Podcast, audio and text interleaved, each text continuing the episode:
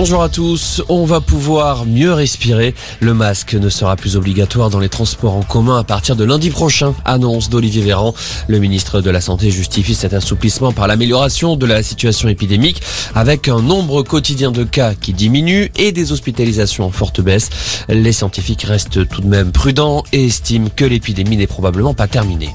Le gouvernement Castex a vécu aujourd'hui son dernier conseil des ministres avant la démission du gouvernement dans les jours à venir.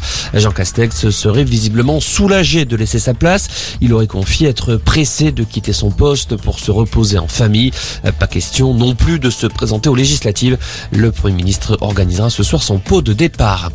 Taha accusé de violence sexuelle. Le militant La France Insoumise, ex-candidat aux législatives dans le Rhône, est visé par une enquête interne du parti. Joint par Mediapart, le principal intéressé parle de calomnie. Taha a déjà été condamné il y a quelques mois pour injure publique, une condamnation dont il a fait appel. Six anciens dirigeants de France Télécom jugés en appel à partir d'aujourd'hui, notamment l'ex-PDG Didier Lombard et son ancien numéro 2.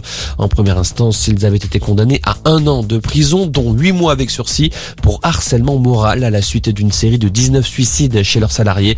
Le tribunal avait relevé leur rôle prééminent dans la mise en place d'une politique de réduction des effectifs. Le phénomène continue de s'aggraver. En Australie, 91% de la grande barrière de corail a subi un blanchissement. C'est la première fois que le plus grand récif corallien du monde est touché par un phénomène d'une telle ampleur.